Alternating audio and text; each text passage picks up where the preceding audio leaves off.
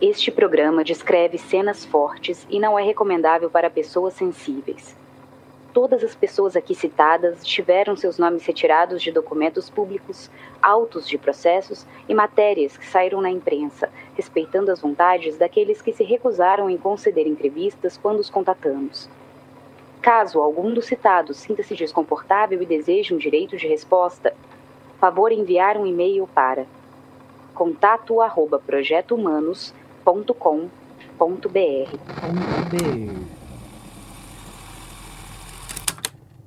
No episódio anterior.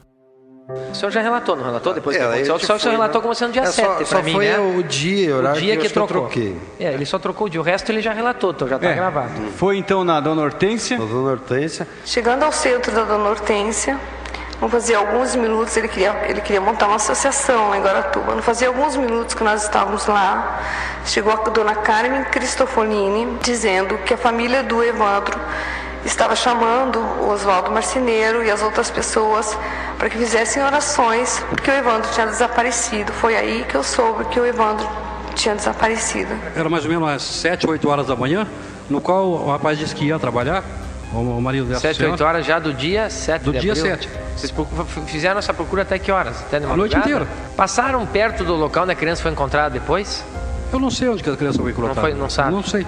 Ninguém lhe falou, não viu nos jornais, não acompanhou nem não, nada? os jornais dizem que, mas eu não, não sei ela lá, eu- eu não conheço o lugar. Entendi. Aí o Antônio Costa convidou nós para ir num, em um bar, acho que era de um conhecido dele, para comer um. Se o bar, se não me engano, o nome era Bar Samburá, Samburai ou Samburá, uma coisa assim, para comer uma dobradinha, que a dobradinha é muito boa. Inclusive a, a Andréia não comia dobradinha, ela comeu um outro lanche.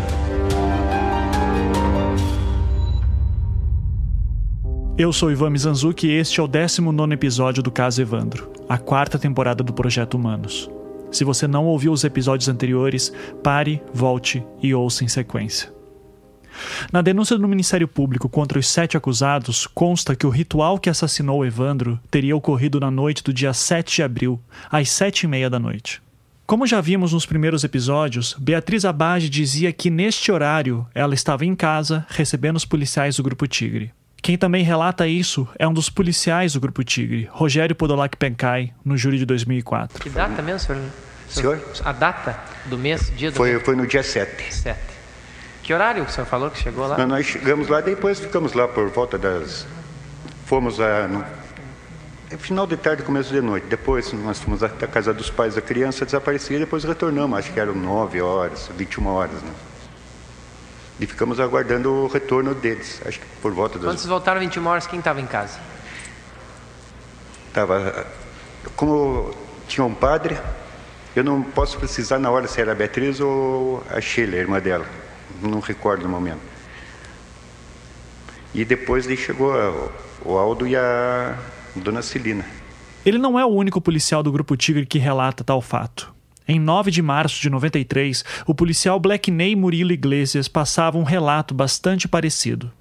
Mas mais coisas aconteceram naquela noite.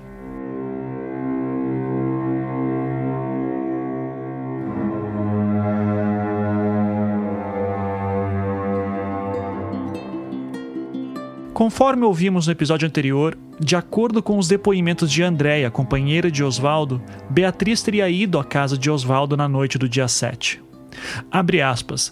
Na noite de 7 de abril, Beatriz e Antônio Costa saíram logo após o término das oferendas de comida de santo, por volta das 19 horas. E logo após, os réus de Paula, Oswaldo e Davi também se retiraram da casa. Que os réus Oswaldo e de Paula estavam vestidos de branco. Fecha aspas. De acordo com o próprio depoimento de Andréa, Oswaldo e de Paula costumavam usar branco quando iam fazer trabalho de corte. Além disso, esses trabalhos ocorreriam justamente nas terças-feiras. Numa tacada só, o depoimento de Andréa serviu ao Ministério Público para derrubar tanto os álibis de Beatriz quanto dos três homens com quem Andréa tinha mais contato: Oswaldo Marcineiro, Vicente de Paula e Davi dos Santos Soares. Sendo assim, quais seriam as sustentações para o álibi de Beatriz na noite do dia 7 de abril?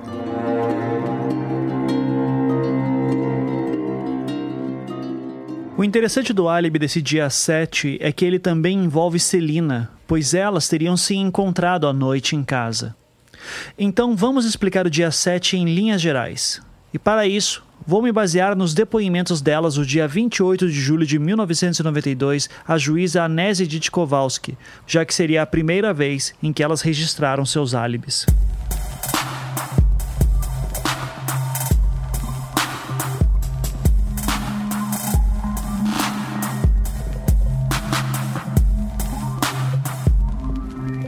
A sequência de eventos seria a seguinte. Como primeira-dama, Celina era coordenadora de creches de Guaratuba. E por conta do desaparecimento de Evandro no dia 6, durante aquela terça-feira, dia 7, ela teria realizado uma série de reuniões com coordenadoras das creches da cidade. A reunião mais importante teria ocorrido à tarde e terminado por volta das 19 horas. Em depoimentos que foram prestados em setembro de 92, todas as citadas confirmaram que essa reunião aconteceu e teria terminado por volta das 19 horas mesmo. Uma das participantes em especial era uma mulher chamada Maria José da Conceição, que era uma das funcionárias mais próximas de Celina. Ela chegou a depor no julgamento de 2011 de Beatriz Abage e será citada mais adiante neste episódio aqui também. Naquela tarde, Aldo Abage teria recebido a ligação de um amigo chamado Nelson Cordeiro, também conhecido como Nelson Bode. Ele era dono de um posto de gasolina e fornecia combustível para a serraria Abage. Na ligação, Nelson convidava Aldo para sua festa de aniversário que ocorreria naquela noite. Curiosamente, o aniversário de Nelson havia sido no dia anterior, dia 6 de abril, mas ele havia decidido fazer a festa de aniversário apenas no dia 7 porque o seu filho, Celso, não poderia ir à festa na segunda. Já Beatriz Abage dizia que havia tido uma reunião com a sua amiga Eliane Borba, pois as duas trabalhavam juntas num projeto para a formação de um centro de tratamento de crianças, já que Beatriz era terapeuta ocupacional. A reunião teria ocorrido das 14 às 18h30 na própria residência da família Abage. E a sua realização foi confirmada por Eliane Borba em depoimento prestado em setembro de 92.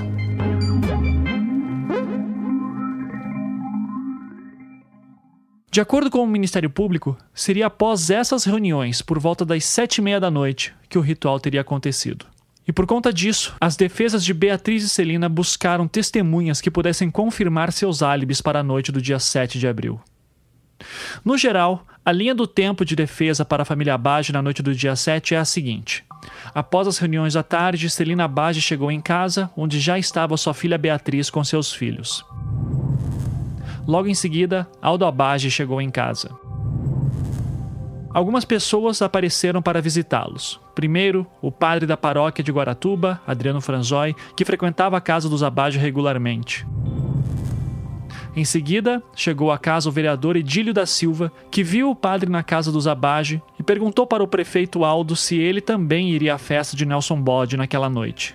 Nisso, Aldo teria respondido que daria uma passada. Durante o jantar ou café da noite, Aldo informou Celina que foram convidados para a festa de aniversário de Nelson Bode. Celina não quis ir, mas acabou aceitando a contragosto. Teriam perguntado para o padre Adriano se ele queria ir também, mas ele recusou. Aldo e Celina começaram a se arrumar para a festa, e enquanto isso Beatriz conversava com o padre na sala. Em certo momento, passou pela casa o vereador José Travasso, que tomou um cafezinho e presenciou o padre e Beatriz conversando. Teria ficado lá por uns 20 minutos até Aldo e Celina saírem para a festa, no que ele aproveitou e saiu junto, ficando na casa apenas Beatriz e o padre conversando. Na festa de Nelson Bode, Celina e Aldo teriam se encontrado com o próprio anfitrião e também com o vereador Edílio da Silva, com quem haviam conversado horas antes em casa. Enquanto estavam na festa, o grupo Tigre teria chego na casa da família Abage. Quem os acompanhava era o assessor de imprensa da prefeitura, o Sr. Paulo Brasil, que conversou apenas com a empregada enquanto os policiais ficaram no carro esperando. Como o prefeito Aldo Abage não se encontrava, os policiais do Grupo Tigre foram à casa dos pais de Evandro. Quando os policiais retornaram à casa da família Abage, Aldo e Celina ainda não haviam voltado da festa. E dessa vez eles entraram na casa, ainda acompanhados do assessor Paulo Brasil, e lá ficaram esperando o retorno do casal. Eles teriam chego pouco tempo depois. Ficaram conversando por um tempo, até o momento em que chegou Diógenes Caetano, que teve uma discussão com o prefeito Aldo Abage sobre o impedimento da imprensa falar com os pais de Evandro.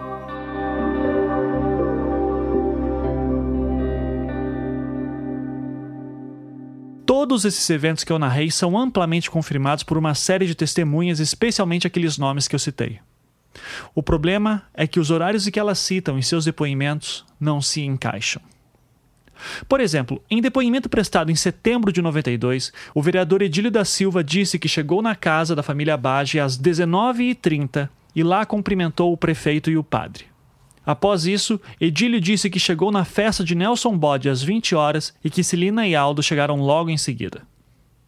Já Nelson Bode, em depoimento prestado no mesmo período, dizia que o casal Aldo e Celina chegaram na festa depois das 21 horas. Ou seja, há uma diferença de quase uma hora aqui entre os relatos dos dois. E tudo bem, as divergências de horários aqui são compreensíveis até.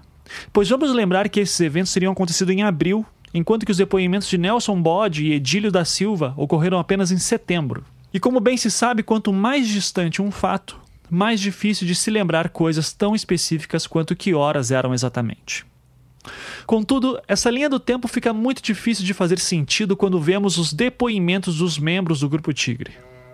Em depoimento prestado em março de 93, o policial Blackney Murilo Iglesias, por exemplo, dizia que eles chegaram em Guaratuba às 19 horas, foram ao encontro de Paulo Brasil e chegaram na casa da família Bage às 20 horas. Horário esse que, de acordo com Blackney, o casal Aldo e Celina já teriam ido à festa. Já o policial Pencai diz que chegaram em Guaratuba no final da tarde e foram logo em seguida para a casa do prefeito, que teria ido à festa. Ou seja, até este ponto nós já temos pelo menos umas três possibilidades de horários em que Aldo e Celina teriam ido à festa. De acordo com Pencai, por volta das 19 horas eles já teriam ido para a festa. De acordo com o vereador Edílio da Silva e com o policial Black Ney, eles teriam ido à festa por volta das 20 horas. E de acordo com Nelson Bode, eles teriam ido à sua festa por volta das 21 horas. Os policiais do Grupo Tigre então dizem que, por não terem encontrado o casal Abage, teriam ido à casa dos pais de Evandro em seguida. Se pegarmos o relato do policial Black Ney prestado em 9 de março de 93, eles teriam chego na casa do prefeito pela primeira vez às 20 horas e só retornaram por volta das 23 horas. Ou seja, teriam voltado apenas umas duas ou três horas depois.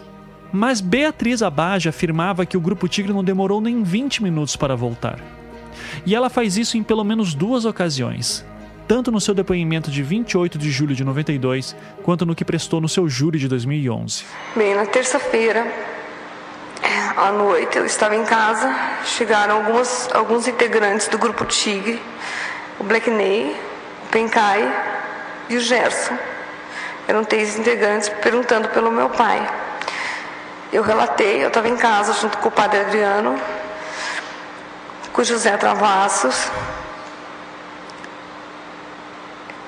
O padre Adriano, José Travassos, tinha mais algumas. E Edílio da Silva passou, deu uma passada por lá.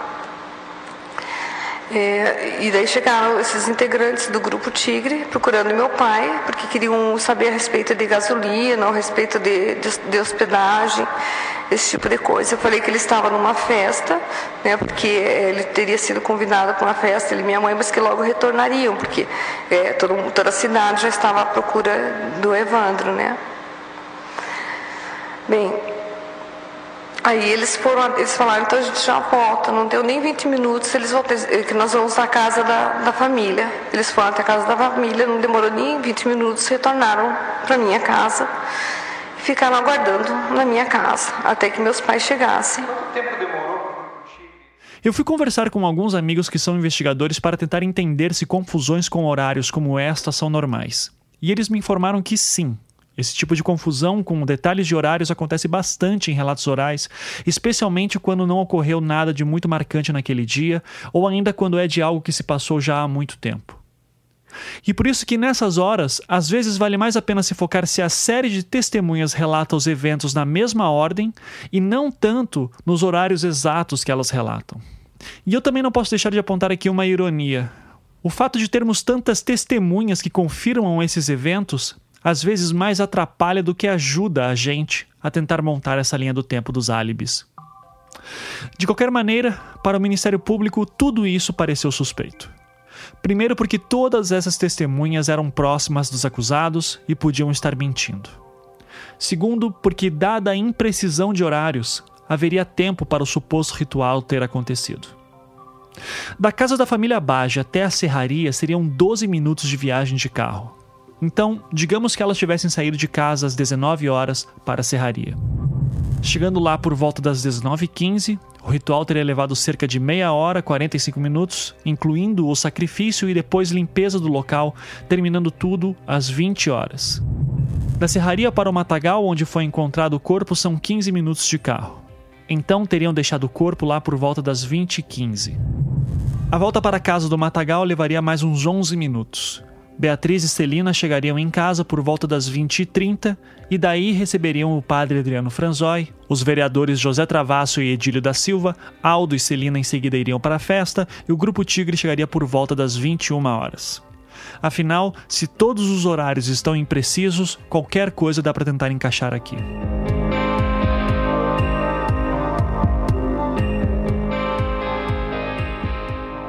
Para mim, essa linha do tempo não faz sentido nenhum.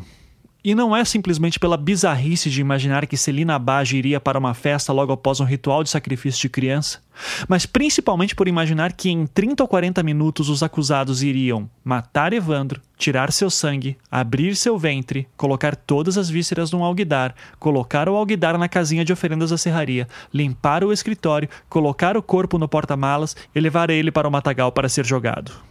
E isso também implicaria que as vísceras de Evandro ficariam naquele alguidar, naquela casinha, durante a semana toda, com os funcionários da serraria trabalhando normalmente, e que eles não sentiriam nenhum cheiro, não notariam nenhuma mosca em volta das vísceras, e também não entrariam naquele escritório, pois poderia ter marcas de sangue ainda no local, e tampouco olhariam para dentro do escritório pela janela que ele possuía. E não era uma janela pequena. Ou, se fossem deixar tudo aberto para não levantar nenhuma suspeita, eles teriam que ter feito uma limpeza excepcional logo após o ritual, para que ninguém percebesse nenhuma marca de sangue que pudesse ter ficado no local. E eu reforço: o corpo teve mãos arrancadas, dedos dos pés cortados, vísceras retiradas e ele foi escalpelado. Os acusados ainda afirmavam que teriam cortado o pescoço dele para retirar seu sangue. A bagunça que isso faria no escritório me faz crer que levaria ao menos uma noite inteira para limpar tudo. O Ministério Público argumenta que o indício de que o ritual teria acontecido naquele escritório seria uma reforma pela qual ele passou. Reforma essa que foi confirmada por alguns funcionários da serraria. Mas ela aconteceu apenas dias depois. Eu simplesmente não consigo imaginar um ritual daquele tamanho acontecendo em 30, 40 minutos, incluindo uma limpeza tão minuciosa a ponto de que nenhum funcionário fosse perceber nada no dia seguinte, e que nos dias depois nenhum cheiro sairia da casinha onde supostamente estariam as vísceras de Evandro.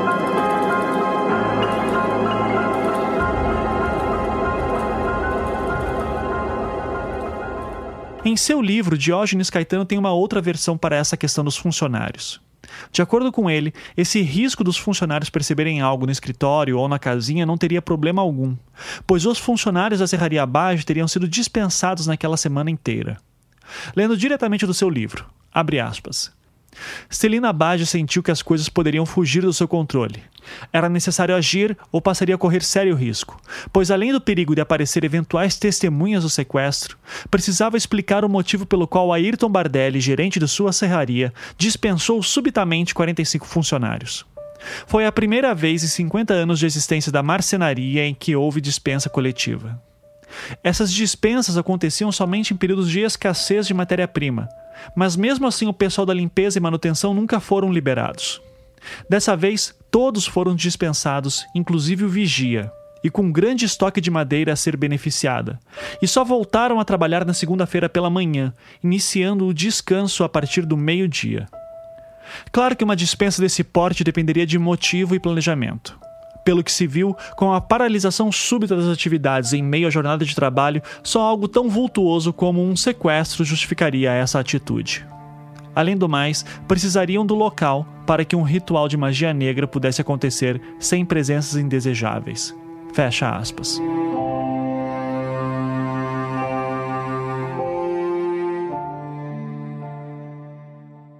O problema dessa afirmação de Diógenes é que, anexado aos autos do processo, temos o livro ponto da serraria daquela semana. E os funcionários trabalharam normalmente, sem dispensas. Mas é claro, se formos pela ótica de Diógenes, pode ser que os funcionários que relataram que trabalharam naquela semana normalmente estivessem mentindo. Pode ser que o livro Ponto tenha sido adulterado. Pode ser que todas as testemunhas que relatam que viram os Abage na festa estejam mentindo para cobertar os réus. Por exemplo, o vereador Edílio da Silva era cliente de Oswaldo, assim como também havia depoimentos de testemunhas que afirmavam que ele fazia parte do grupo de Oswaldo que buscava formar um novo terreiro. Isso, inclusive, levou o Ministério Público a oferecer uma denúncia de falso testemunho contra ele em janeiro de 93, alegando que ele teria ocultado essas informações em seu depoimento de setembro de 92. Na ocasião, ele disse apenas que havia ido algumas vezes à casa de Oswaldo, mas que não se considerava amigo dele. De acordo com o Ministério Público, isso não seria exatamente verdade. Em um depoimento posterior, Edílio da Silva se justificou dizendo que apenas não informou que fazia parte do grupo de Oswaldo porque isso não havia lhe sido perguntado na ocasião. O Ministério Público aceitou a justificativa e retirou a acusação de falso testemunho. Já o vereador José Travasso, o outro vereador que afirmava ter visitado os Abage na noite do dia 7 de abril, ele ficou encarregado de administrar a serraria após as prisões dos acusados, dada sua aproximação com a família Abage, de quem foi funcionário por 28 anos. No depoimento que prestou em dezembro de 92, ele também informava que isso colocou sua candidatura à reeleição em risco e que chegou a ser ameaçado de morte no comitê do senhor Ananias. Ele relatava inclusive que tentou prestar queixa disso para o delegado da época, mas que ele não quis registrar a queixa. Por fim, ele deu a entender que esse delegado era ninguém mais, ninguém menos do que Luiz Carlos de Oliveira, que estava em Guaratuba na época. Por outro lado, a esposa de José Travasso era prima de Evandro. Ou seja, uma típica situação de cidade pequena. Ele poderia estar tanto do lado da acusação quanto da defesa.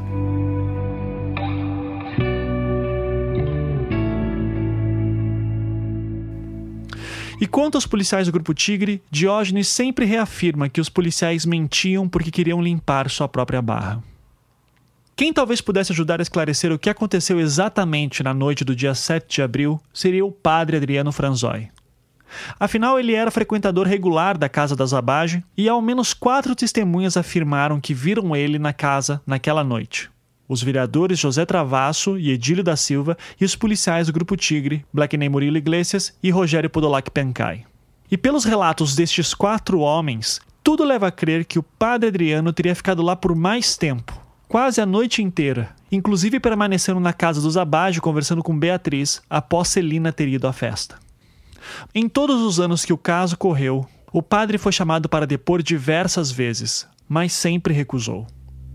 Em um documento assinado por ele, datado de 9 de setembro de 92, endereçado ao juiz Anésia Edith Kowalski, ele dizia que, abre aspas, foi intimado a prestar testemunho no processo mencionado.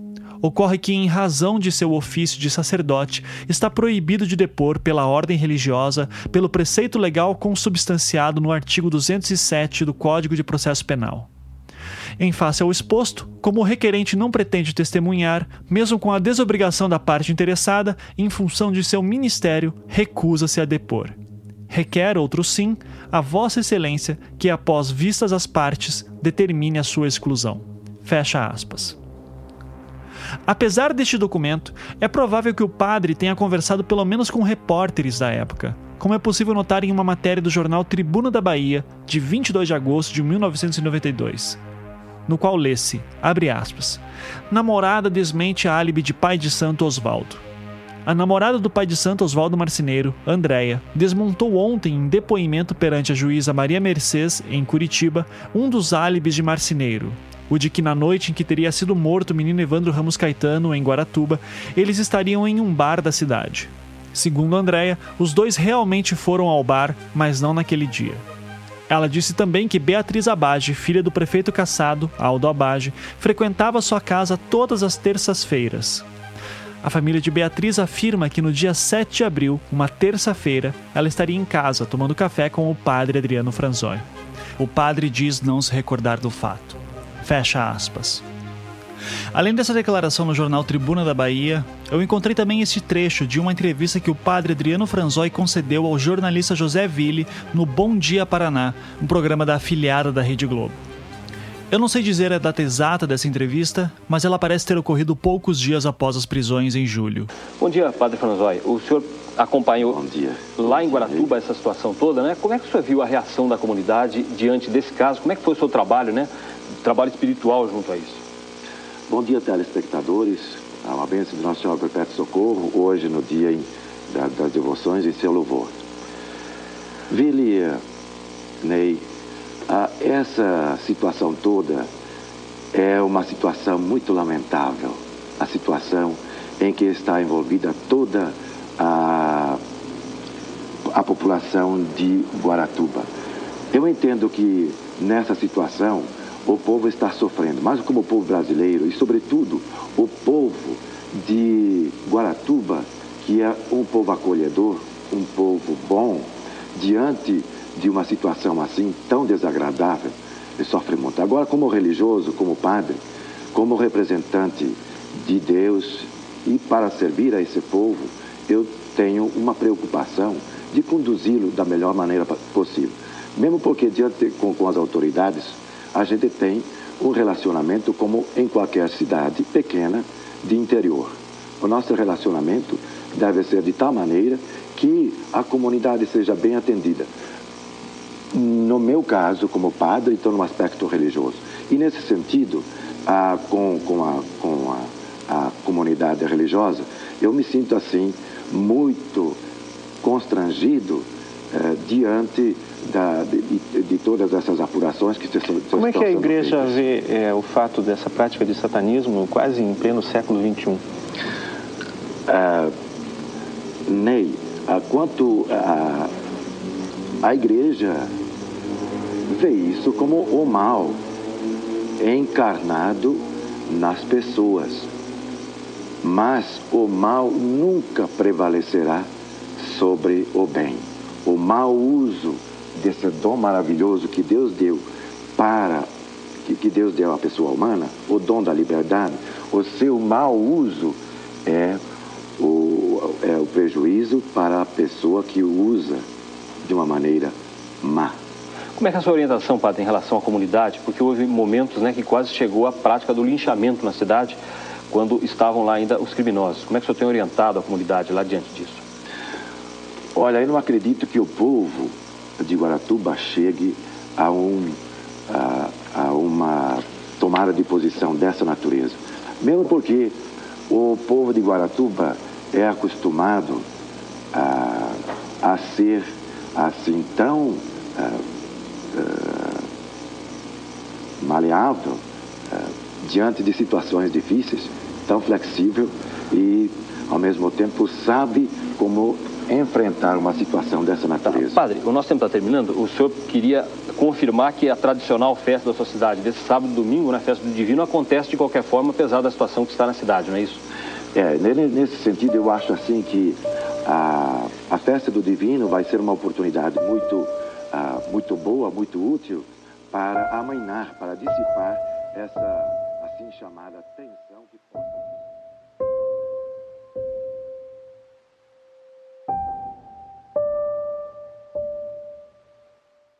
Eu não tenho ideia do que aconteceu de verdade. O que eu sei é que eu não consigo visualizar esse ritual, assim como também é difícil encaixar as peças da linha do tempo dos álibis da Zabage. E eu com certeza não sou o único que tem essa dificuldade. Inclusive, eu creio que é justamente por causa desses buracos do álibi que o depoimento de Andréia teve tanto peso. E a partir do momento em que ela disse que Beatriz esteve na sua casa às 19 horas do dia 7 de abril de 92, a acusação deve ter reforçado a sua convicção de que as Abage estariam mentindo. O que me leva a crer que essa confusão dos horários foi decisiva na formulação da acusação pelo Ministério Público é o seguinte: na pronúncia da juíza Anésia de 25 de novembro de 93, ela citava algumas das argumentações do Ministério Público. Uma delas é de que o depoimento do vereador José Travasso entrava em conflito com o de outra testemunha, o ex-assessor de imprensa da prefeitura, o senhor Paulo Brasil. O argumento era o seguinte: abre aspas. Trouxe o depoimento de José Valdemar Travasso, o qual ouvido somente como informante, suas declarações se conflitam com aquelas prestadas por Paulo Brasil dos Santos, amigo pessoal de Aldo Abage e ex-assessor do prefeito, o qual confirma que em data de 7 de abril de 92, por volta das 19 horas, compareceu na residência do então prefeito Aldo Abage, acompanhado de policiais do Grupo Tigre, o qual não verificou a presença de outros familiares na casa. Fecha aspas. Dito de outra forma, o Ministério Público alegou que Paulo Brasil teria afirmado que quando levou os policiais do Grupo Tigre à casa da família Bage, eram 7 horas da noite e que não teria visto nenhum familiar na casa. Essa leitura não está completamente errada, mas eu considero ela um pouco enviesada. O depoimento original de Paulo Brasil era o seguinte: abre aspas. No dia 7 de abril de 92, soube do desaparecimento da vítima por Mara, funcionária da prefeitura, que lhe disse que o filho de Ademir, também funcionário municipal, havia desaparecido, e lhe perguntou se conhecia alguém de Curitiba que pudesse ajudar. Que o informante disse que sim, e inclusive comunicou o fato ao prefeito da época, o senhor Aldo Abage, que lhe disse que providenciasse ajuda tendo o um informante conseguido auxílio do Grupo Tigre, pois já o conhecia de ocasião anterior em que o prefeito tivera ameaça de morte e tal grupo auxiliara nas investigações, disso resultando amizade com o delegado Dr. Adalto e doutora Leila. Que esclarece que foi o informante quem sugeriu o auxílio do grupo policial que o Grupo Tigre chegou a Guaratuba no dia 7 de abril por volta das 18h30 ou 19 horas, ou mais tarde, seguindo direto à casa do informante. Que, logo após a chegada, os policiais indagaram onde era a casa da vítima, tendo o informante embarcado na viatura, passado na casa do prefeito para avisar da chegada dos policiais e, em seguida, os levado até a casa de Evandro. Que esclarece ainda que quando passou na casa do prefeito, o mesmo não estava, que, após chegar à casa da vítima, os policiais saíram com o pai do mesmo, face à aglomeração lá existente, e, após conversarem com o pai, voltaram à casa do prefeito, isto por volta das 22 às 23 horas. Que o prefeito, nesta ocasião, estava em casa, que da primeira vez que esteve na casa do prefeito, falou apenas com a empregada, que lhe disse que o mesmo, na companhia da ré Celina, fora a um aniversário na casa de Nelson Bode que não verificou se havia mais alguém da família na casa. Fecha aspas.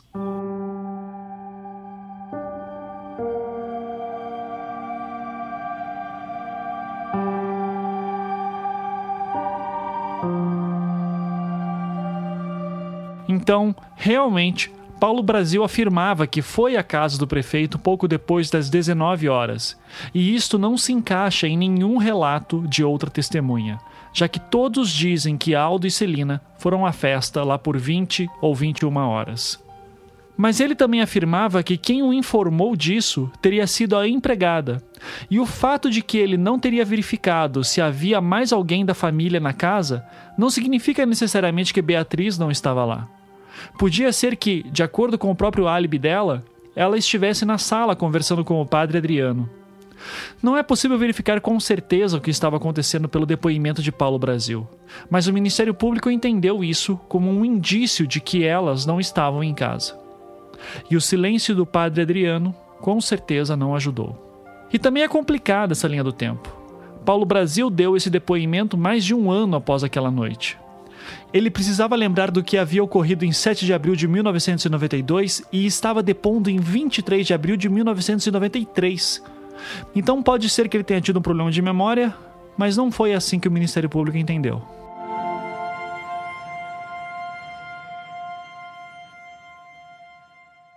E vamos tentar deixar a coisa um pouco mais confusa.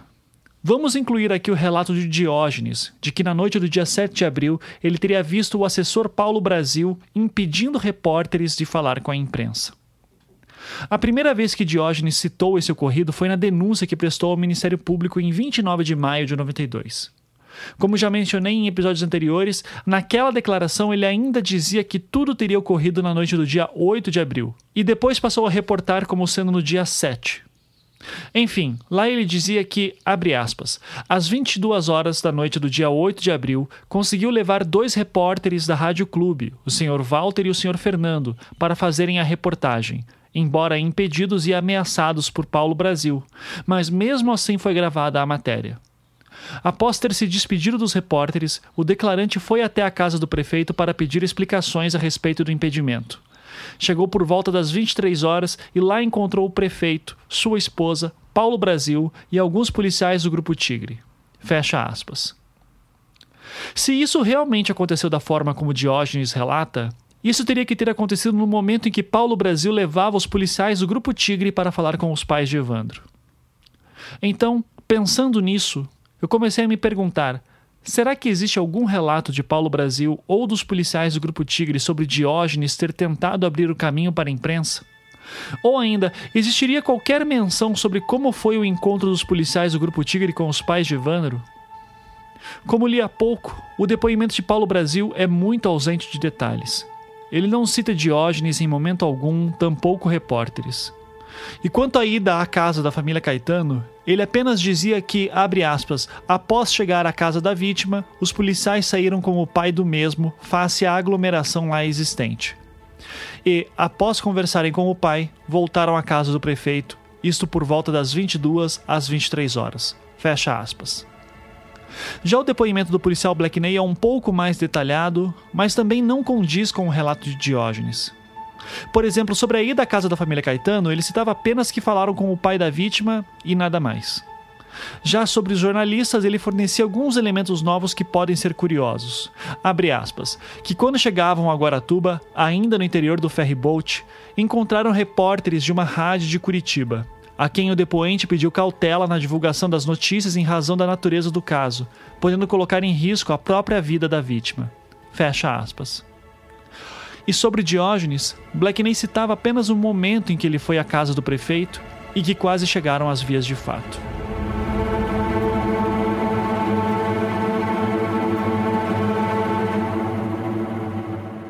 É bom lembrar que a família Baggio não negava que o Grupo Tigre havia recomendado cautela na divulgação do desaparecimento de Evandro, pois temia que isso poderia assustar quem quer que fosse que o tivesse raptado. O próprio Grupo Tigre também confirmava isso. As perguntas que ficam no ar então são: afinal, Paulo Brasil tentou impedir os repórteres na noite do dia 7 enquanto levava os policiais do Grupo Tigre à casa dos pais de Evandro? E se foi isso mesmo, por que Diógenes nunca citou que o Grupo Tigre estava com Paulo Brasil naquela noite? E por que, que o Grupo Tigre nunca menciona nada disso? Por que, que Paulo Brasil nunca menciona nada disso? E de novo, a impressão que passa é que cada vez que os horários e eventos das testemunhas não se encaixam, o depoimento da companheira de Oswaldo, Andréia, ganhava cada vez mais força, já que o relato dela preencheria alguns buracos que as linhas de tempo da defesa deixavam. Portanto, voltemos ao depoimento dela.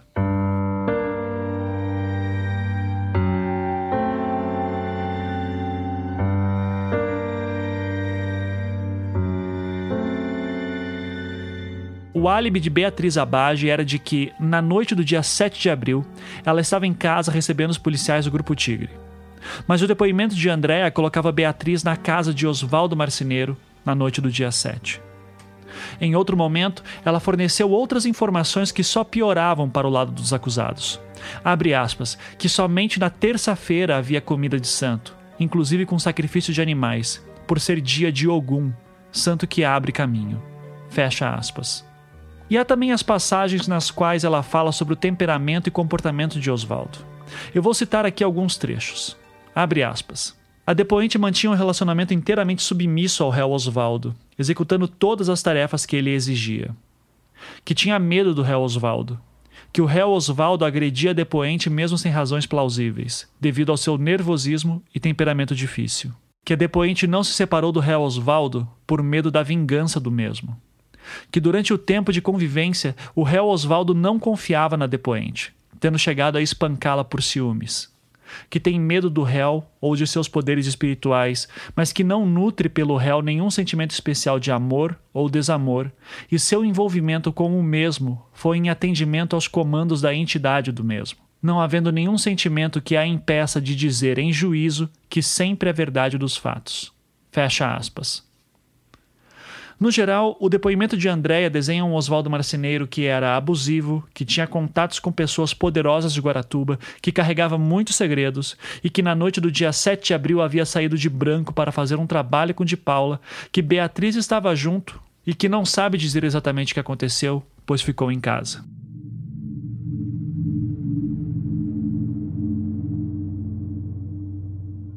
Há outros momentos marcantes desse depoimento também.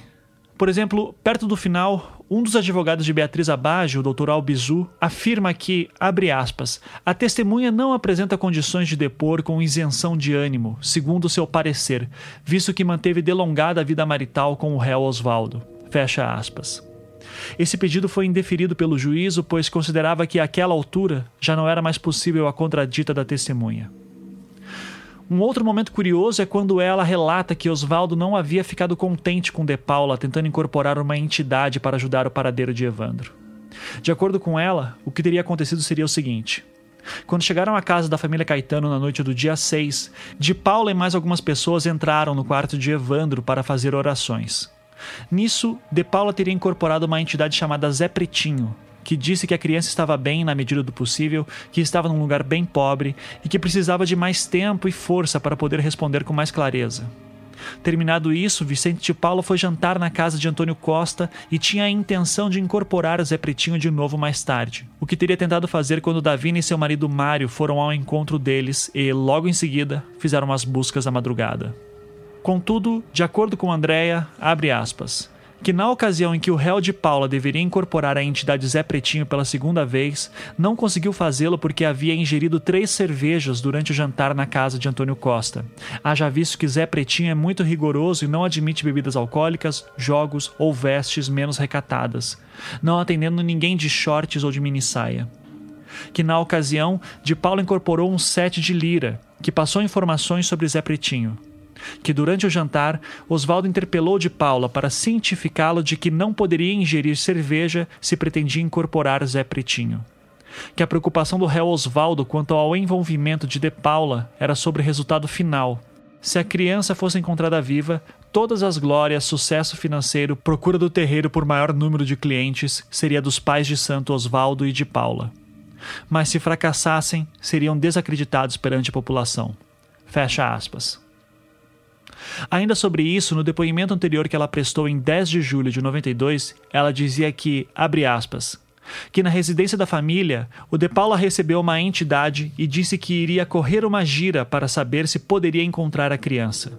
Que correr a gira é a entidade desincorporar e ir em busca de informações para retornar posteriormente que o posteriormente disse para a declarante que o espírito ou entidade, ao despedir-se, deixou escorrer uma lágrima, que havia escorrido uma lágrima do olho de De Paula. Que explicou ele depois que isso significaria que a coisa seria muito séria, e por esta razão não estava presente quando De Paula voltou a incorporar. Que Oswaldo disse ainda para a declarante que quando a entidade se envolve com acontecimentos graves, como aparecer a criança morta, muitos problemas isso acarretaria para o cavalo, ou seja, a pessoa que recebe a entidade. Fecha aspas.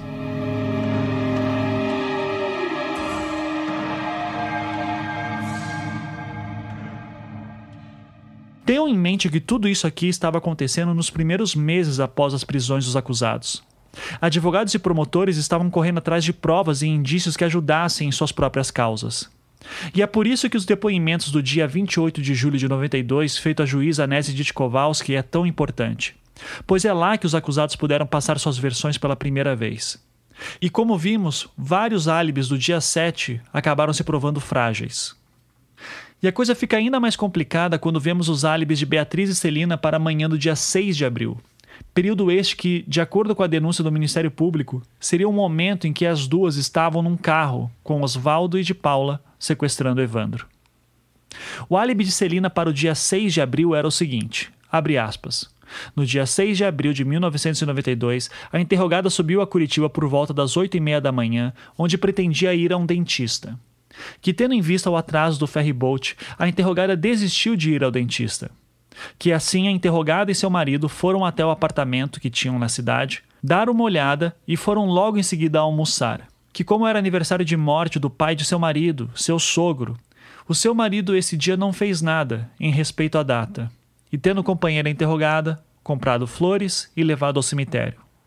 Após, comprado guloseimas e retornado a Guaratuba por volta das 18h30 mais ou menos, ocasião em que tomou conhecimento do desaparecimento de Evandro.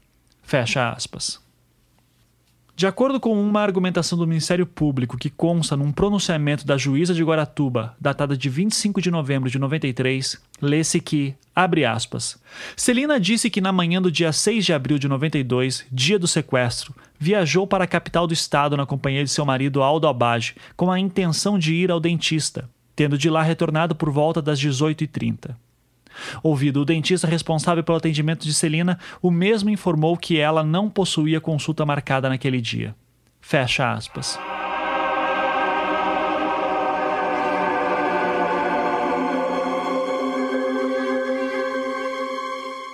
Isso aqui é um bom exemplo para mostrar algo que me parece constante neste caso no que se refere às argumentações do Ministério Público. A impressão que eu tenho às vezes é que a acusação se monta toda em interpretações bastante enviesadas das testemunhas de defesa, chegando em certos momentos a parecer que realiza distorções do que as testemunhas falaram originalmente. Pois vejam só. No dia 9 de outubro de 1992, o dentista de Celina prestou um depoimento. Seu nome era Vilmar Arruda Garcia. No depoimento, ele dizia que Celina e Beatriz eram suas clientes em Guaratuba, mas que ele também tinha consultório em Curitiba, que inclusive era melhor equipado e que por conta disso havia pedido para que Celina fosse à capital fazer um raio-x. Abre aspas. Consultando duas anotações, constatou que no dia 4 de abril do corrente ano, um sábado, recebeu a visita das duas em seu consultório, tendo tratado Beatriz e recomendado a Celina que segunda-feira viesse a Curitiba a fim de tirar radiografia no consultório do depoente desta cidade.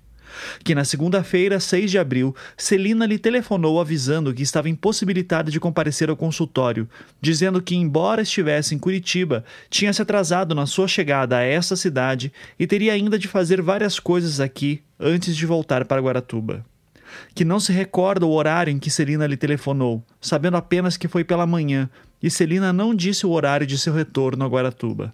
Fecha aspas.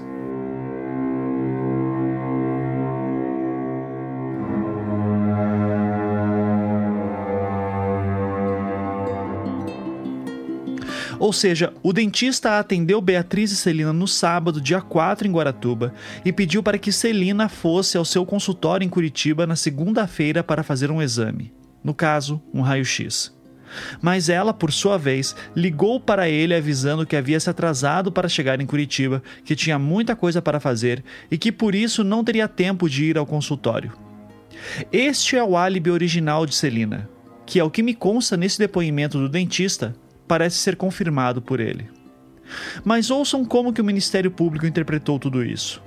Lendo diretamente da sua manifestação sobre a pronúncia dos réus em agosto de 93, abre aspas. O Dr. Vilmar Arruda Garcia, dentista responsável pelo atendimento de Celina, informou ao juízo que a mesma não possuía consulta marcada consigo naquele dia, nem tampouco tinha hora marcada, já que, conforme havia dito a ela, em Guaratuba, poderia comparecer a qualquer hora em seu consultório para fazer raio-x de seus dentes. Acrescentou que Celina, naquela manhã, lhe telefonou, não sabendo de que local, dizendo apenas que não compareceria naquele dia, no seu consultório. Ora, se Celina não possuía a hora marcada, nem tampouco consulta para aquele dia, por que razão telefonaria ao dentista? E mais, livre de horários pré-determinados, não poderia comparecer ao consultório, ainda que o ferryboat tivesse se atrasado? Essas indagações que ficam sem respostas servem para demonstrar a fragilidade de suas argumentações. Fecha aspas.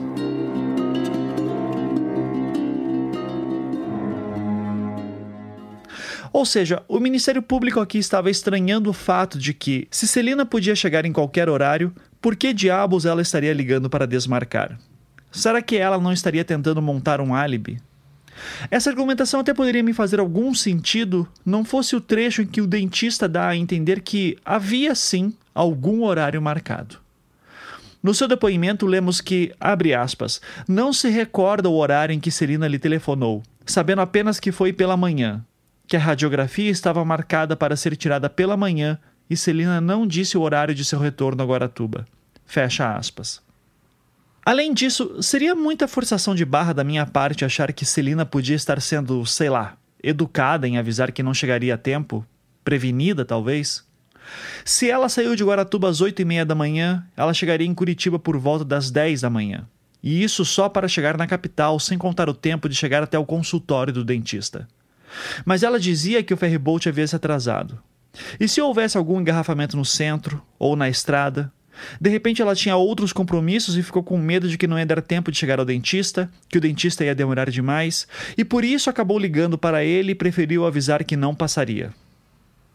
Quantos dentistas não fecham seus consultórios às 11 da manhã ou ficam muito corridos a partir desse horário por conta de outros pacientes? Eu sei, eu só estou especulando aqui. Mas estou especulando apenas para demonstrar que, assim como o Ministério Público, na figura do promotor Antônio César Seoff de Moura, alegava que essa questão do dentista seria uma demonstração de fragilidade de álibi, eu também posso dizer o mesmo da argumentação da acusação para derrubar o álibi de Celina. É tão frágil quanto.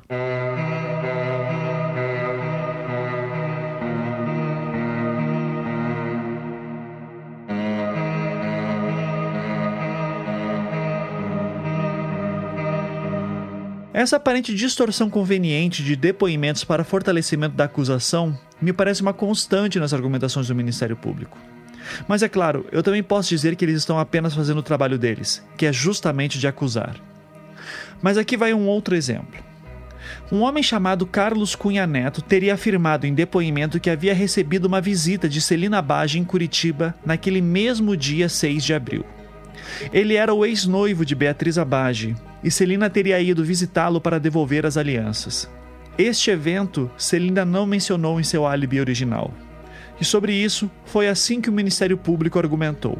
Abre aspas. Somam-se a isso as declarações prestadas por Carlos Cunha Neto, no sentido de que a ré Celina, na tarde de 6 de abril de 92, por volta das 17 ou 18 horas, esteve em sua casa, na capital do estado, acompanhada unicamente de seu filho Júnior, para entregar-lhe as alianças de noivado que este rompera com a ré Beatriz, ali permanecendo até por volta das 19 horas.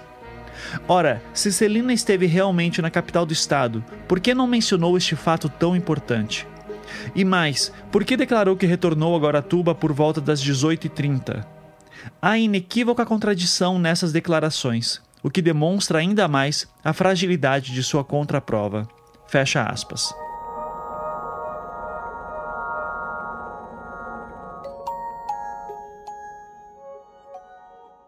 Lembram como há pouco eu havia dito que os relatos de horários que não se encaixavam nos depoimentos das testemunhas de defesas foram usados como indícios para derrubar os álibis dos acusados? Pois aqui vemos mais um exemplo disso. Olha só, a fulana disse que fez isso em tal horário, mas temos aqui também alguém que diz que ela na verdade estava fazendo tal coisa naquele mesmo horário, e isso é suspeito. A impressão que passa é que a acusação sempre foca nos buracos, nos detalhes contraditórios, que no dia a dia podem não significar grande coisa, uma mera confusão ou esquecimento, mas que no momento em que você é acusado de ter matado alguém, é bom torcer para que estejam todos fazendo sentido. Ao mesmo tempo, se fizerem sentido demais, pode também parecer que estão mentindo para te salvar.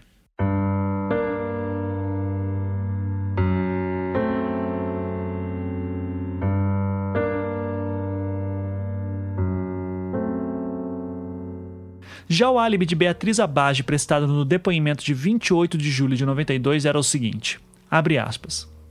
Que no dia 6 de abril de 92, a interrogada levantou-se por volta das 11h30 da manhã, ocasião em que chegou à residência da interrogada a amiga chamada Eliane Borba Matoso, que por volta das 14 horas a interrogada foi ao Banco do Estado do Paraná em companhia de Maria José Conceição. Fecha aspas. Maria José Conceição era uma secretária de Celina Abage e, portanto, ia frequentemente à casa da família Abage. No seu depoimento de 14 de setembro de 92, ela afirmava que, aspas, no dia 6 de abril de 92, chegou na residência de Celina Abage por volta das 8h20 da manhã, ocasião em que Celina Abage estava de saída juntamente com seu marido Aldo Abage para a cidade de Curitiba. Que a informante se dirigiu então a uma sala do lado da residência da acusada, destinada a provopar lá permanecendo até 11 horas, quando novamente se dirigiu à casa da acusada, ocasião em que a acusada Beatriz Abage estava se levantando. Fecha aspas. Depois ela confirma que foram ao banco, assim como Beatriz afirmava. Mas o problema do álibi de Beatriz estava na referência a outra mulher que ela citava, sua amiga Eliane Borba Matoso. No depoimento que ela prestou em 10 de setembro de 92, ela afirmava que era amiga de Beatriz, porém não trocavam confidências. A relação seria mais profissional, pois estavam desenvolvendo um projeto de criação do Centro de Atendimento Especializado Municipal, sendo ao mesmo tempo funcionária da Prefeitura de Guaratuba. Mais adiante, ela afirmava que, abre aspas, que a sua frequência à casa da acusada Beatriz se deu em razão do projeto em andamento e que, por falta de local apropriado, estava sendo feito na casa do senhor prefeito municipal. Que no dia 6 de abril de 92, uma segunda-feira, a depoente não se encontrava em Guaratuba, mas sim em Curitiba, em decorrência a curso de especialização que faz na Faculdade Tuiuti, quinzenalmente aos sábados e domingos. Que permaneceu na segunda-feira em razão do estágio, que voltou a Guaratuba com ônibus das 19 horas. Fecha aspas.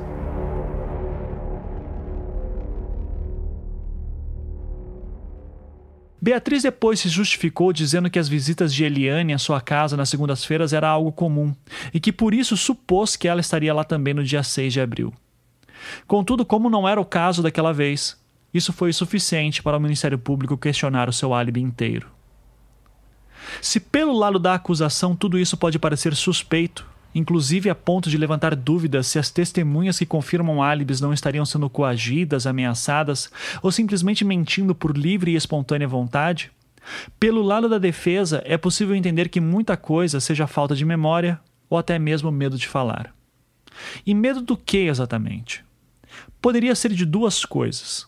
Se você acreditasse na inocência dos sete, e que, portanto, haveria gente poderosa na política e na polícia querendo ameaçar as Zabage, você poderia ter medo de falar em suas defesas e depois ser preso, torturado, enfim, assim como elas alegavam que haviam sido.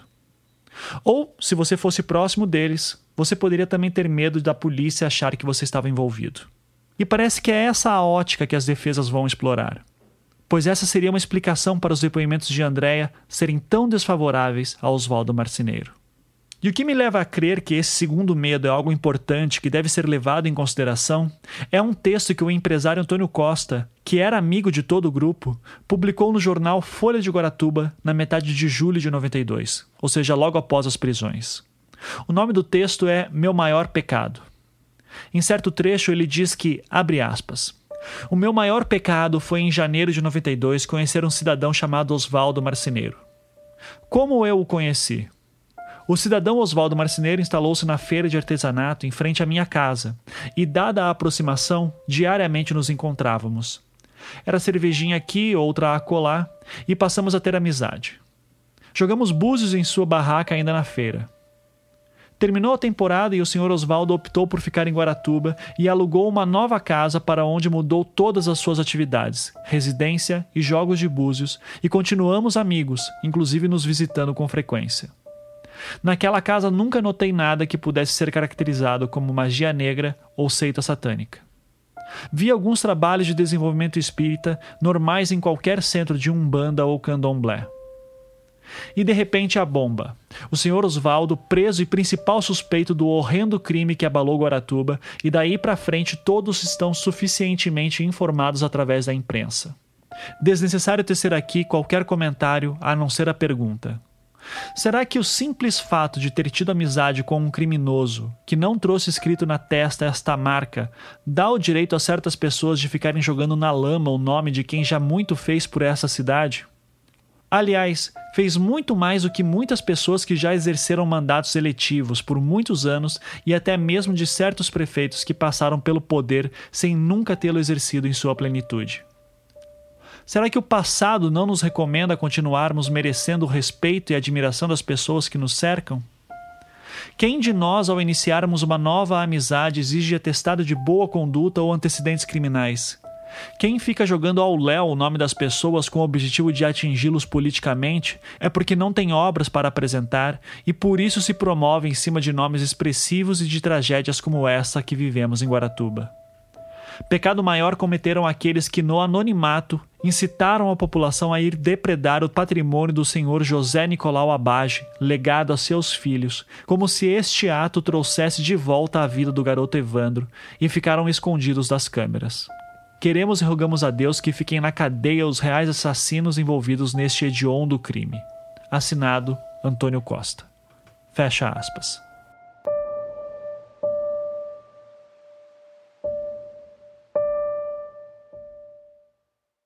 Antônio Costa aqui está provavelmente se referindo não apenas à depredação da casa da família Bage que ocorreu após as prisões, mas também se refere a todo o falatório que corria pela cidade. Um exemplo disso é um panfleto que circulava, assinado pela Associação de Pais e Mães de Guaratuba, intitulado Você Sabia? Nele foram elencados 54 fatos, e coloque aspas em cima da palavra fatos aqui, sobre o crime e os acusados. São coisas do tipo, abre aspas, você sabia que uma das pessoas envolvidas com a defesa dos bruxos recebeu um bilhão de cruzeiros para ir nos canais de televisão e rádio dizer um montão de mentiras? Você sabia que alguns políticos amigos de Aldo Abage montaram um esquema semelhante ao esquema PC Farias, onde grandes empreiteiras que enriqueceram às custas de licitações públicas fraudulentas hoje depositam quantias mensais em uma conta destinada a cobrir os custos de advogados e subornos aos órgãos de imprensa que se permitem a isso? Fecha aspas. A lista é grande e ela continua, e em alguns dos itens Pessoas como Antônio Costa, Paulo Brasil e Astir são citadas como se estivessem envolvidas em todo o esquema da suposta seita satânica. Olhando ainda pelo lado da defesa, é bem provável que muita gente tenha simplesmente se equivocado em seus depoimentos. Por exemplo, assim como Beatriz achava que sua amiga estava com ela na manhã do dia 6, porque era comum que estivesse, é possível que o professor Tristão também fosse frequentemente ao bar com Davi, Vicente e de Paula e por isso os três supunham que ele estaria com eles também na noite do dia 7. Além disso, lembram do proprietário do bar Samburá que dizia que não serviam dobradinha nas terças e que o bar tinha fechado mais cedo naquela noite do dia 7 de abril? Em 17 de novembro de 92, uma mulher chamada Marilda Cunha presta um depoimento, dizendo que ela era frequentadora daquele bar e que a dobradinha era um prato especial que levava o nome do restaurante, logo Prato Samburá. Ela afirmava também que o prato só passou a ser servido nas quartas-feiras a partir de maio daquele ano. Ou seja, na noite do dia 7 de abril, uma terça-feira, ele ainda estaria sendo servido. E como prova disso, ela levou páginas do jornal Folha de Guaratuba. E na seção de anunciantes está lá bem claro um anúncio do restaurante Samburá.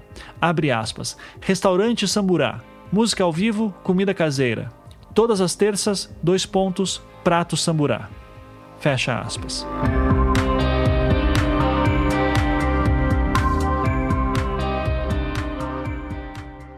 Ao mesmo tempo, se eu quiser ver essas informações com olhos mais desconfiados, como os da promotoria, eu posso indagar algumas coisas.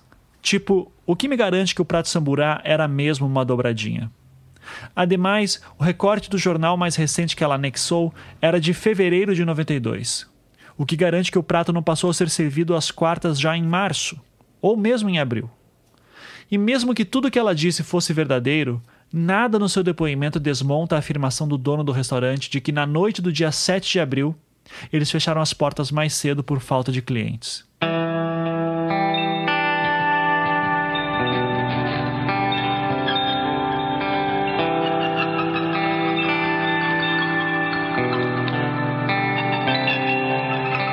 No máximo, o que temos é um depoimento de Margarete Costa, esposa de Antônio Costa, num depoimento prestado no júri de 98, afirmando que, abre aspas, que a esposa de Glodoaldo, o dono do Samburá, procurou o marido da depoente, abraçou o mesmo durante a festa do Divino que aconteceu em julho, um mês depois do falecimento do seu marido, acontecido durante a festa do pescador em junho, que tal senhora de nome Maria Carmen Padilha pediu desculpa ao marido da depoente por ter feito confusão em relação ao serviço de dobradinha que seria realizado nas terças-feiras e depois passou para as quartas, e que julgava o falecido ter realizado muita confusão em relação a isso, e por isso teria morrido com peso na consciência. Fecha aspas. E daí fica a critério dos jurados acreditar ou não nas palavras de Margarete Costa.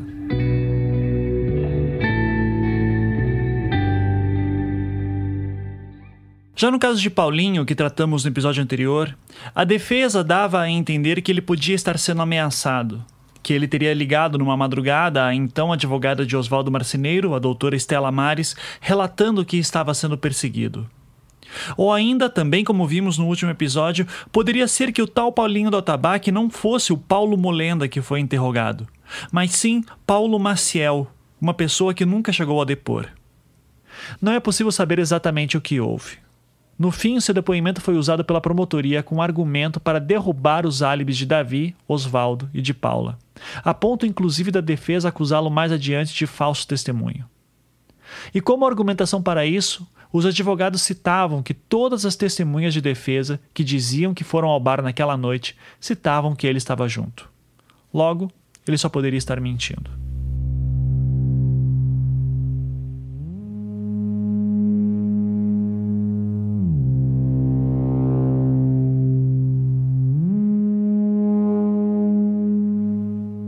E isso é algo que me chama atenção nessa etapa do processo todo. Por mais que, sei lá, 10 pessoas fossem favoráveis às defesas, se uma falasse o contrário, ou se algum detalhe não foi bem esclarecido, a juíza poderia aceitar mais a argumentação do Ministério Público.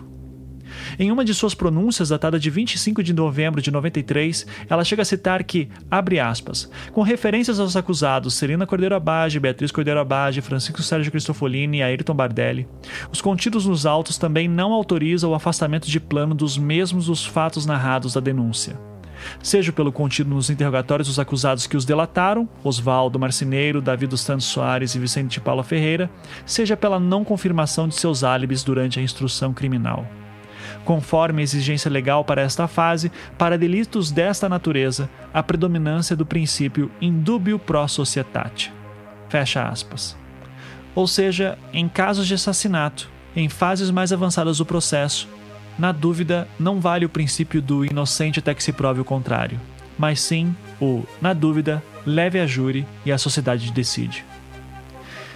E isso não é uma particularidade desse caso, é o padrão brasileiro se duvidar, de boa parte do mundo.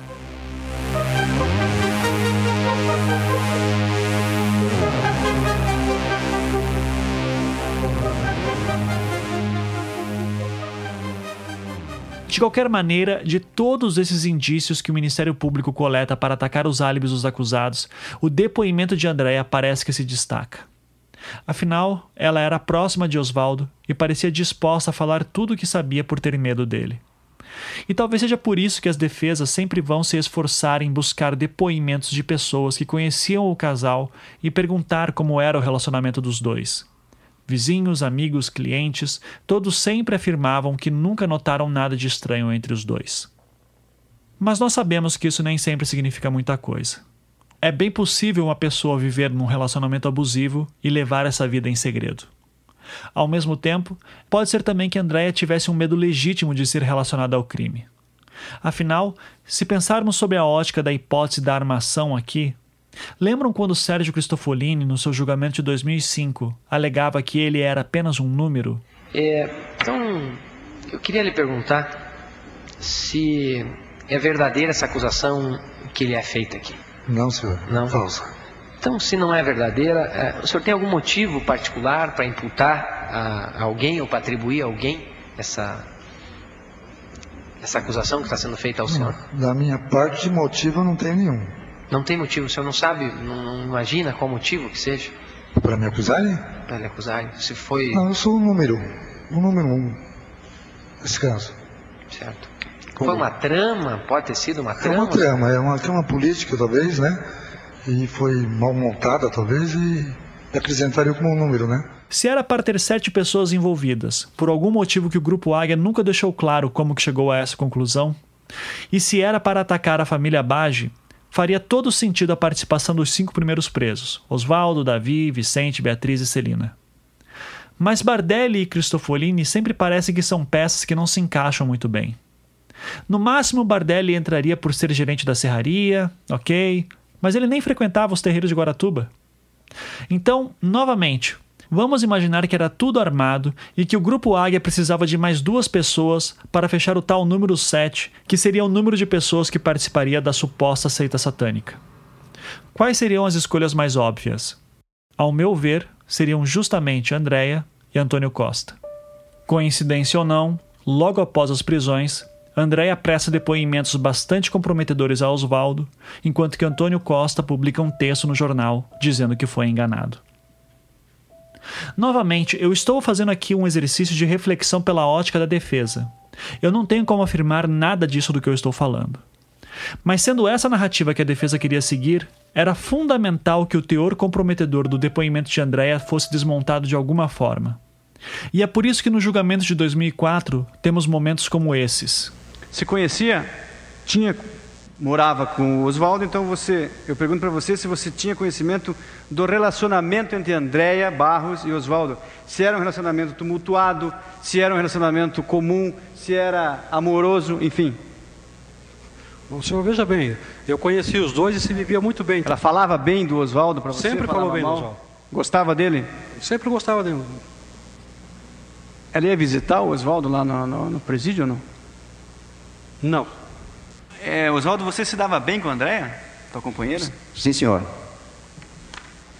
Há quanto tempo estava com a Andréia? Eu já estava com a Andréia desde 89. 89. Ela morava com você lá no, no, no Sobrado? Morava comigo, já morou antes, foi comigo, né? Ela era responsável pela, ela secretariava o, o trabalho de Búzios? É, é ela até aqui. Já quando, eu fui, quando eu ela, fui que, pra... ela que ele é que anotava toda. Quando eu fui para Belo Horizonte, né? ela que anotava todos os seus trabalhos. Sim, senhor. Você lembra por acaso, Oswaldo, de um bilhete que a Andréa tenha mandado para você quando você já estava preso? Lembro, sim, senhor. Excelência, uma questão de ordem, eu queria ver os autos. Volume. As folhas 22, 18, deve ser 10, né? Sim, só qual que seria o questionamento que eu faço aqui? Que folhas 22? Se ele lembra que, que recebeu esse bilhete das folhas 22, 18 a 22, 18, 22, 24. Não, obrigado. Recorde sim, é um bilhete que ela mandou para mim quando estava na, na... E vê se é esse que está aí. Você, você recebeu o bilhete, já falou. Vê se é esse daí. Recorde sim, senhor. Sim. É, gato, te amo muito, vamos tirar daí o quanto antes. De acordo com a perícia técnica da Polícia Civil, o bilhete era mesmo de Andréia.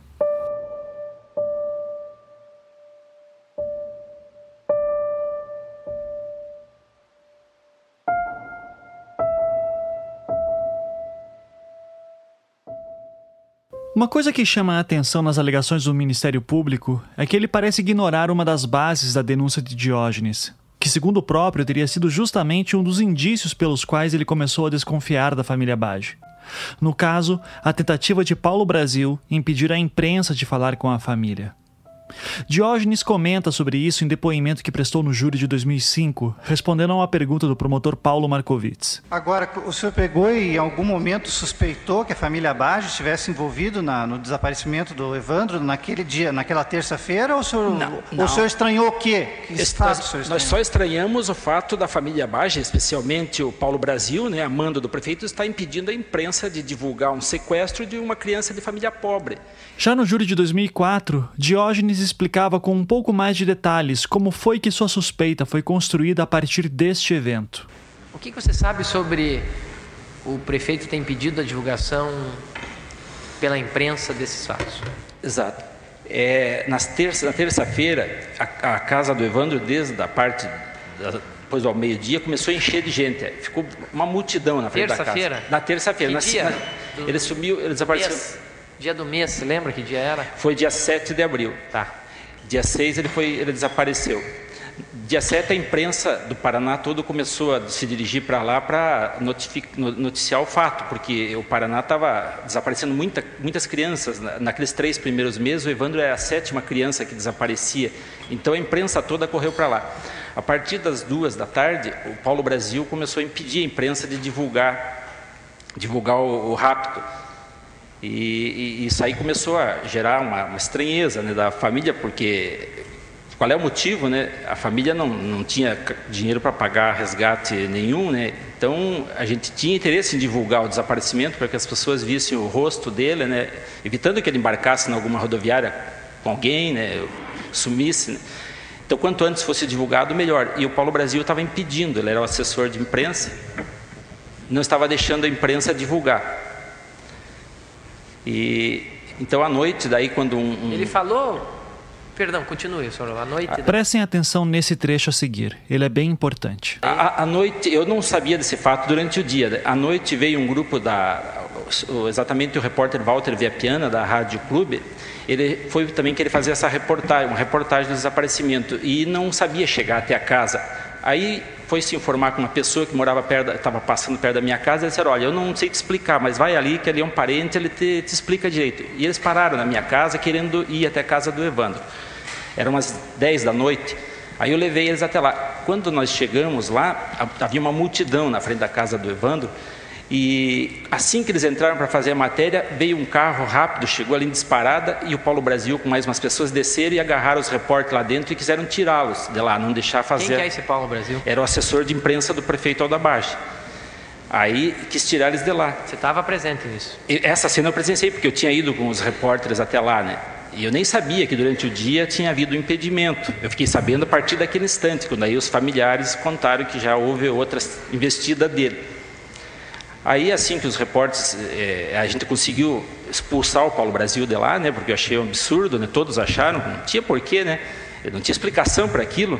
Aí a gente foi, é, os repórteres gravaram a matéria e voltaram para Curitiba, devia ser umas 11 horas da noite. Aí eu peguei e fiquei pensando assim, eu acho né, que essa, essa matéria não vai ser divulgada, porque está havendo um trabalho para que não se divulgue, o prefeito vai usar a influência dele junto do diretor da empresa, da rádio, e vai tentar bloquear. O diretor da Rádio Clube era o jornalista e político Algaci Túlio, deputado pelo PDT na época que tinha bastante influência em Guaratuba, como já mencionei em episódios anteriores. Logo, podia ser que ele e Aldo Abage fossem próximos, e daí vinha o medo de Diógenes. Aí eu fui até a casa do prefeito, eram umas 11 horas da noite, para saber o porquê dele estar fazendo aquilo. Quando eu cheguei lá, encontrei a Celina Baja nos degraus da, da casa com a mão. Eu acho curioso o Ministério Público não citar esses eventos diretamente na denúncia, porque, como o próprio Diógenes citava, isso teria sido fundamental para o surgimento da sua suspeita. E por isso, eu queria achar se alguém mais confirmaria isso tudo que Diógenes relatava. Se possível, alguém que não tivesse nada a ver com a família Bage, nem Caetano, e que, portanto, seria mais confiável. Nestes depoimentos que mostrei, Diógenes cita sempre o repórter Walter Viapiana, que na época estava na Rádio Clube.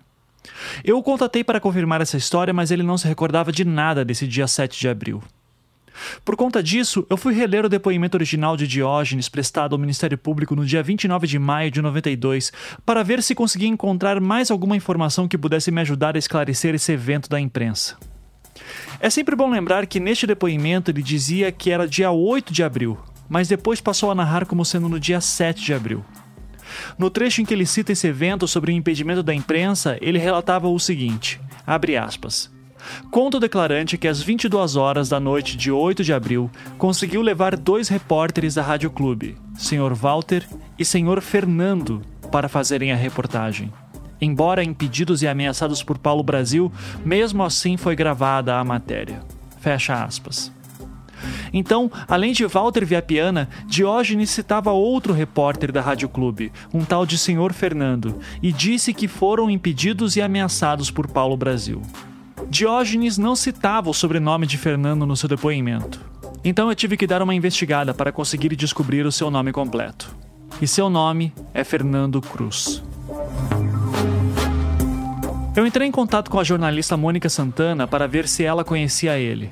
E por coincidência, não apenas ela o conhecia, como havia conversado com ele naquele mesmo dia. Eu descobri que ele atualmente trabalha no Sindicato de Taxistas de Curitiba, peguei seu número de telefone e liguei logo em seguida.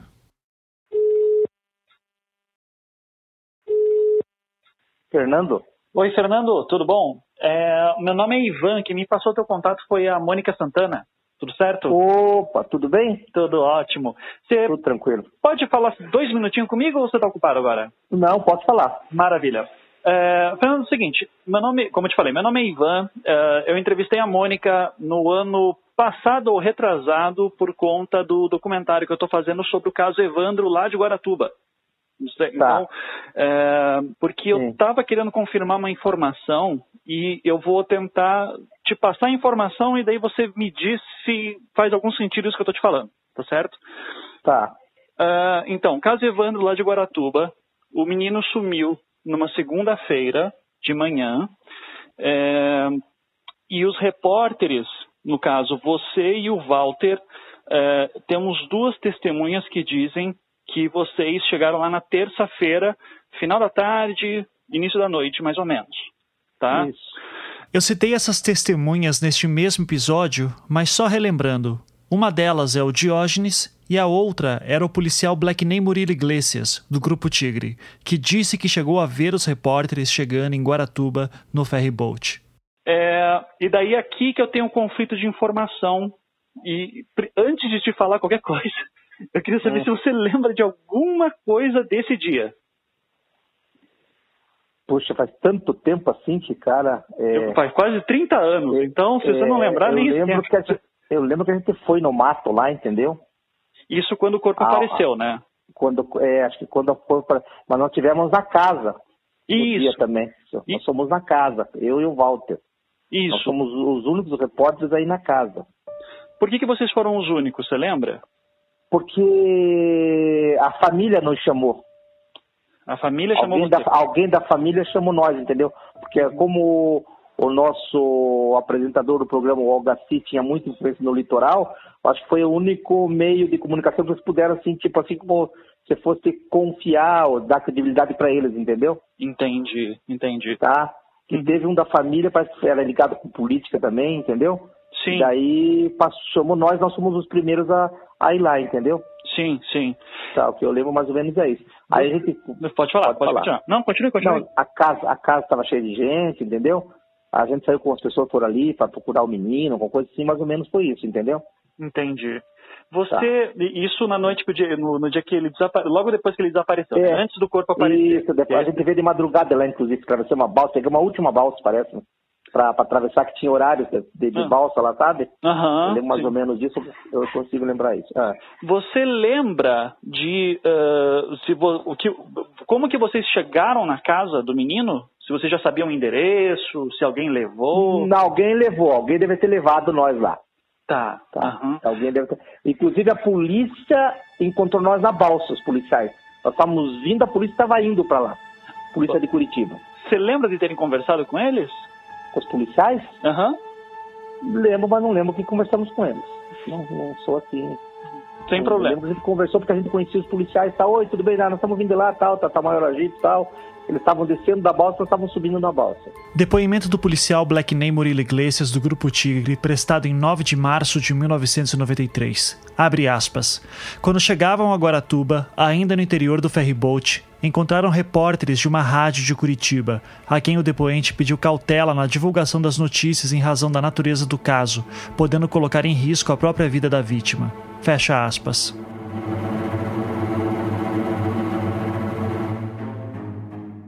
Eu quero reforçar aqui que eu não conhecia o Sr. Fernando Cruz, que eu não havia falado nada desse relato do Blackney para ele e que essa ligação foi a primeira vez que eu conversei com o Fernando. E você lembra, e você não lembra de alguém, ah, de quem que levou exatamente vocês para casa, né? Deles? Eu levo, é uma família tradicional de lá. Sim, eu sei. Eu, eu, eu, eu, não, eu não lembro o nome, é, mas se eu apu- apurar mais, com calma, eu vou lembrar quem era. É uma pessoa que tinha, era um, acho que é até um engenheiro de lá, sabe? Aham, sim. Que levou nós lá, entendeu? E você lembra, ah, vocês conseguiram falar com a família sem problema? Falamos, falamos, falamos. Ninguém tentou impedir vocês? Não, nada, nada, nada, não, nada, nada, nada. Nada, Olha nada. só. Então, A olha. pesso- pode falar. pode Não, pode falar. A pessoa que nos levou era conhecido da família. Uhum. Sim. Entendeu? Então ele abriu as portas para nós, entendeu? Sim, sim. Então, olha só, eu vou te falar os relatos que eu tenho daquela noite, tá? E daí, se você lembrar de mais alguma Lembrar coisa. de alguma coisa que fala. Sim. Primeiro, ah, que os policiais que eram do Grupo Tigre estavam Tá. chegando lá em Guaratuba. Eles falaram que daí encontraram vocês na Isso. balsa e que justamente te- te teriam falado alguma coisa. Quem falou isso foi o Black Ney, num depoimento. Ah, Tá, ele- esse policial eu lembro dele. ele teria dito alguma coisa assim do tipo, olha, é bom ter um pouco de cuidado com o que, que vão relatar, porque a gente ainda não sabe direito, e isso pode assustar quem quer que tenha sequestrado o Evandro. Tá. Isso aí, aí é, isso é conversa de policial, né? É, aham. É, é uma coisa que não chamaria atenção nossa, porque, tipo assim, entendeu? Ah, não, não quero que se fale nada, entendeu? Sim. Mas, tipo assim, para não atrapalhar a investigação. Isso aí a gente escutava muito disso aí. Escutava- escuta muito. Não é muito. policiais. Sim, não, não, não é nada estranho isso. Não, não, não. Agora, não, não quero que vocês falem, não vão soltar nada disso aí, entendeu? Aí, eu- aí eu ia me recordar, entendeu? Mas isso aí é tipo assim, ó, não dê muita ênfase, porque nós estamos, não atrapalha as investigações. Tipo assim, isso aí é coisa que policial com, com carrapicho tem essa, essa, essa, essa, essa conversa. Sim, sim. Tá? Beleza. Daí, a- o outro relato que eu tenho é de era um, um- que era um tio, que na verdade era um primo do menino, mas se Ah, chamava tio, que era o Ah. Diógenes, que era um Esse engenheiro, mesmo, isso, esse mesmo. que Esse diz cara. que levou você e o Walter para casa da Na família. casa. Foi, é esse cara mesmo. Ele diz também que ao chegar na casa da família, estaria lá o assessor da, da, da prefeitura, o Paulo Brasil, tentando impedir vocês de falar com a família. Não, isso eu não lembro. Isso não lembra. Não, não, e com certeza eu iria lembrar, né?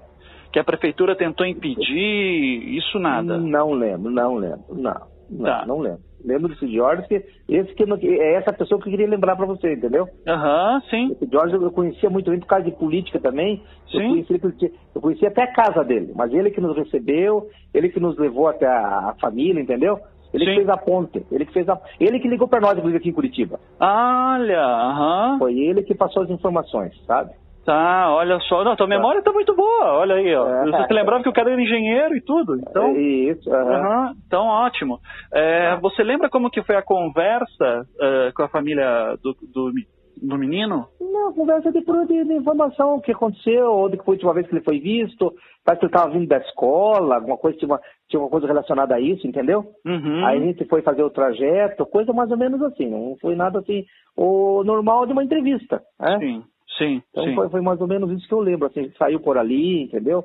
Como Uhum. fosse fazer ah, aonde ele, aonde ele costumava aonde ele costumava ir e tal, entendeu? Sim. Mas foi mais ou, menos, mais ou menos isso, eu não lembro mais de coisa assim, não. É, última coisa então, você lembra de ver policiais, aquele mesmos policiais da Ferry Boat ali na casa também, alguma coisa assim, meio de relance? Não, porque eu acho que a gente pegou ele, na- a gente, acho que a gente se encontrou só na balsa. Só na balsa, né? É, então eu não lembro de ter eles assim. Nós foi mais contato com. Porque nós somos os primeiros a chegar. Aham. Sim. Entendeu? Tipo assim, que eu lembro era. Nós como nós somos os primeiros, fizemos o nosso trabalho e no caminho que a gente encontrou os policiais, até passou alguma coisa para ele, assim, ó, a família tá lá tal, entendeu? Coisa Uhum. de conversa de, de, de repórter com, com os policiais. Eu lembro é isso, mais ou menos. Vocês chegaram de carro então na frente da casa, Carro, uma aglomeração. Carro, carro da rádio, tudo tinha. Tinha, tava, tinha muita gente na casa, muitos amigos, tinha pessoas de, pessoas de escola também, sabe? Aham, sim. Daí entraram na casa, entrevistaram e saíram. Entrevistamos e saímos com o pessoal mesmo para buscar mais informações, sabe? Aham, sim. Tá Problema nenhum, nada que. Não, eu não, não, que nada que me impedisse nós de falar, nada, não. Pelo contrário. Tá. É que nós estávamos fazendo nosso trabalho, né? Não teve nada assim que, que impedisse. Assim.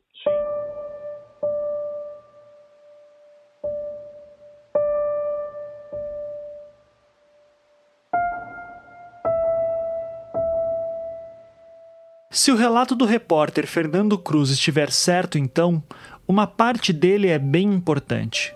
Que ele teria encontrado os policiais do Grupo Tigre enquanto ele estava entrando no ferryboat, saindo de Guaratuba em direção a Curitiba, enquanto que os policiais estariam chegando de Curitiba para Guaratuba. E isso, de acordo com ele, seria perto da última balsa da noite, por volta das 23 horas. O que significaria que Fernando chegaria em Curitiba de madrugada, por volta da meia-noite e meia, uma da manhã. Nessa linha do tempo, os policiais do Grupo Tigre teriam ido ao encontro de Paulo Brasil por volta das 11 da noite, ido para a casa da família Bage e não encontrado Aldo e Celina que ainda estariam na festa de Nelson Cordeiro. Como o próprio Nelson Cordeiro diz, o casal Abage poderia ter ficado na sua festa até meia-noite. O grupo Tigre então teria ido à casa da família Caetano, ficado lá por uns 20 minutos, como a própria Beatriz relatava, e voltado para a casa dos Abage logo em seguida. Aldo e Celina teriam chego, conversaram um pouco com os policiais e então logo em seguida Diógenes teria chego para discutir no portão. Isso tudo, claro, se o relato de Fernando Cruz, passado para mim 27 anos após o ocorrido, puder ser digno de confiança. Afinal, apesar de ele lembrar de detalhes que me passam alguma segurança, como a questão de Diógenes ser um engenheiro envolvido com política, não é possível confiar em detalhes de algo que se passou há tanto tempo assim. De qualquer maneira, o que mais me chamou a atenção no relato do jornalista Fernando Cruz foi o fato de ele não se recordar de nada parecido com alguém tentando impedir o seu trabalho. E isso me leva a questionar ainda mais a qualidade das informações que Diógenes passou ao Ministério Público no seu depoimento de 29 de maio de 1992.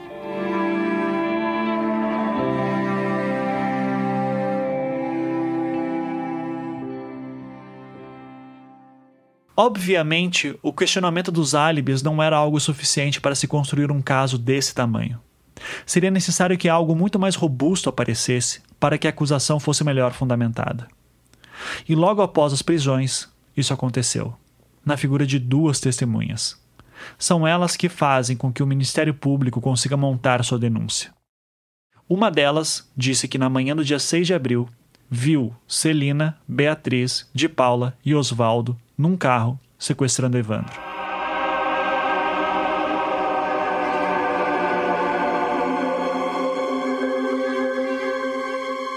E a outra testemunha disse que viu, na noite do dia 7 de abril, os sete acusados chegando à Serraria Abage, e que eles estavam todos de branco, as mesmas roupas que Andréia relata ter visto Oswaldo e Vicente de Paula pouco antes de saírem de casa na noite do dia 7.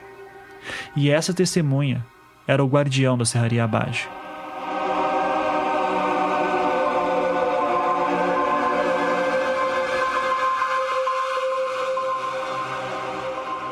Essa parte da história nós trataremos no próximo episódio, aqui no Projeto Humanos, o caso Evandro.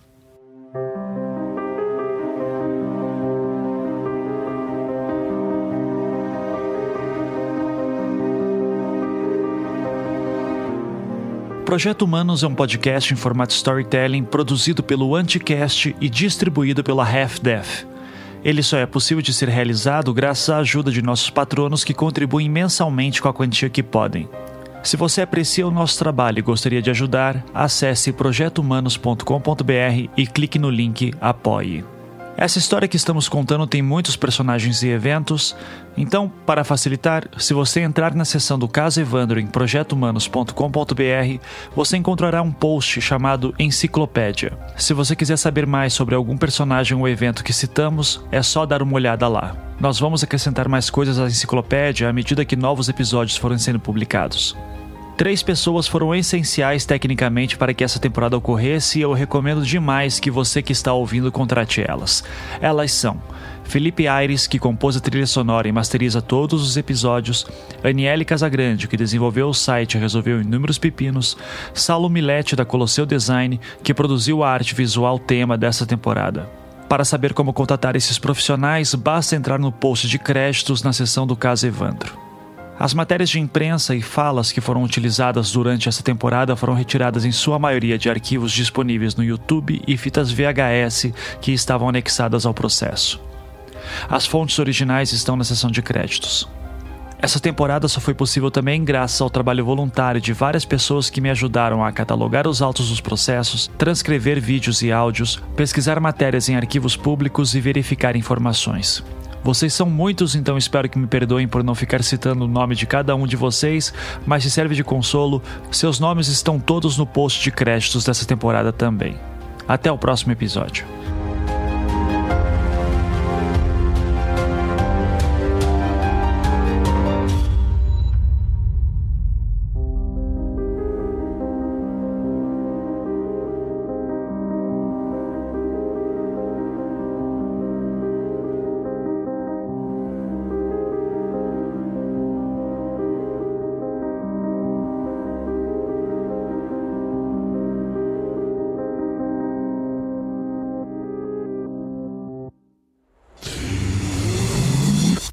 staff.